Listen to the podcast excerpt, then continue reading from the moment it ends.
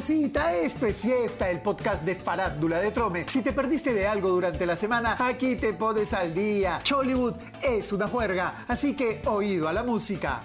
Ahora sí se armó la mega bronca. Pilar Gasca se habría ido de boca. No tuvo filtros para insultar a Milena Zárate y hasta le habría dicho frufru. Se maleó la ex de Spider-Man. La pelea empezó por las declaraciones de Milena en el podcast de Trome Café con la Cheves sobre Edwin, el padre de su hijita. Esa entrevista habría sacado de sus casillas a Pilar, que dejó un mensaje explosivo en sus redes sociales contra la colocha. La colombiana no se ha quedado de brazos cruzados y anunció que demandará a la ex de Edwin Sierra. Ha prometido empapelarla por todo lo que le queda de vida. Esta novela tiene para rato, está mejor que el cuento del chinito. Ay, ay, ay. Esta semana no dejes pasar el bingo navideño de Trome. Juega y gana platita como cancha para asegurar la Navidad. Hay más de 300 mil soles en premios. ¡Jo, jo, jo! Yo también tengo mi tortilla. ¡Jo, jo, jo! Ya llega calientita la pepita de la semana. Está como pan recién horneado. No se la pierdan. En unos minutitos más.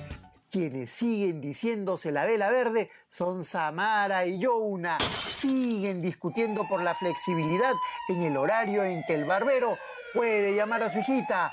Él acusa a la hija del murciélago Lobatón de no darle facilidades para hablar con su engreída y que todos lo tienen bloqueado, mientras ella dice que no es verdad, que Jouna llama cuando le da la gana. ¿A quién le creemos?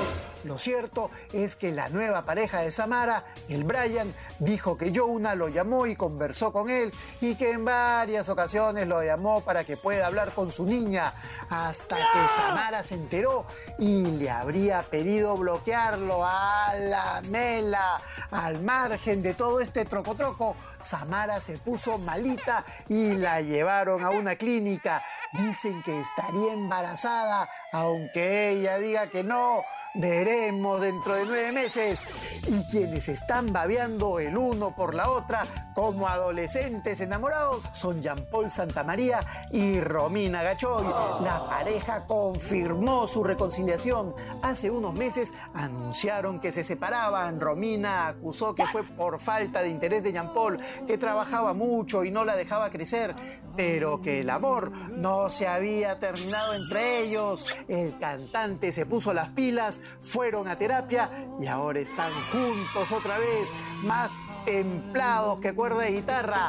Y ahora sí, esta es la pepita de la semana. Nos cuentan que el más feliz con el anuncio de la llegada de Luciana Fuster es el Pato Parodi. Dicen que el guerrero está preparando una fiesta sorpresa de bienvenida para su media naranja y estaría alistando todo para irse a una playita fuera del Perú para recibir el año nuevo. La Miss Grant se quedaría un mes por aquí y nos datean que ese viaje sería misma luna de miel para la parejita que no se vería en varios meses. Provecho, patito. Y eso fue todo. Volvemos recargados la próxima semana. Guarda que Papá Noel es achorado. Esto es fiesta, el podcast de farándula de Trome. No hay más. Chau, chau.